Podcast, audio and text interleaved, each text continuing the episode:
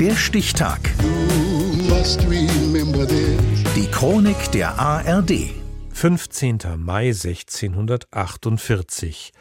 Heute vor 375 Jahren beschworen die Beteiligten feierlich den Frieden zu Münster, ein wichtiger Schritt auf dem Weg zum westfälischen Frieden. Florian Bench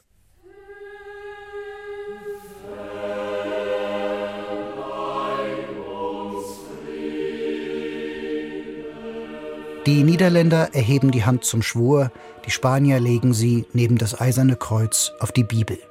Feierlich beschwören die internationalen Gesandten im Mai 1648 in Münster einen über vier Jahre zäh ausgehandelten Frieden.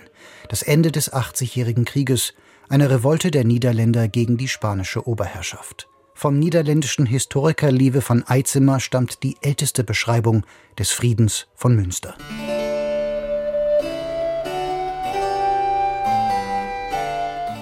Sie lasen den Eid auf Spanisch, und die Männer hoben die rechte Hand und küssten das Kreuz.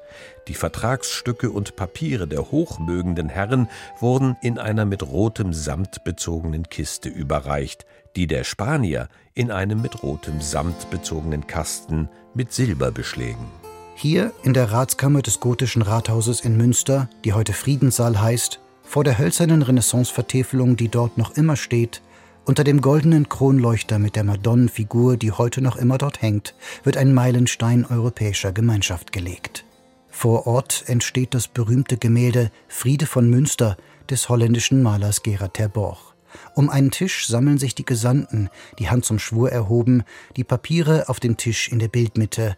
Auch die von Van Eitzemer beschriebene Schatulle sieht man dort. Ter Borch zeichnet sich, mit schulterlangen blonden Locken am linken Rand stehend, in das Gemälde hinein, die Augen als einziger der Anwesenden wissend auf den Betrachter gerichtet, als würde er sagen, ich war dabei.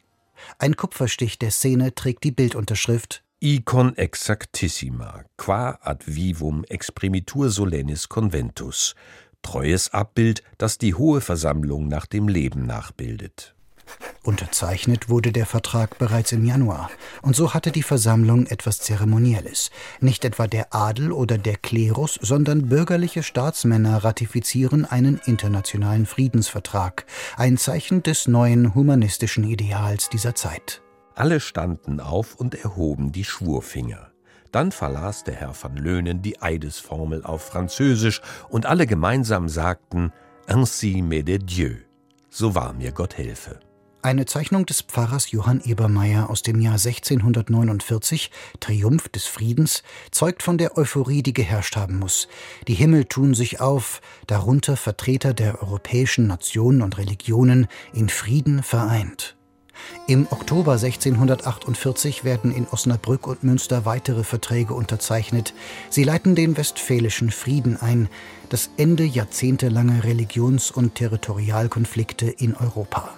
An der Westwand im Friedenssaal im historischen Rathaus in Münster finden Besucher heute Porträts der Gesandten in Öl und an der Südwand eine gusseiserne Plakette mit der Inschrift Pax optima rerum.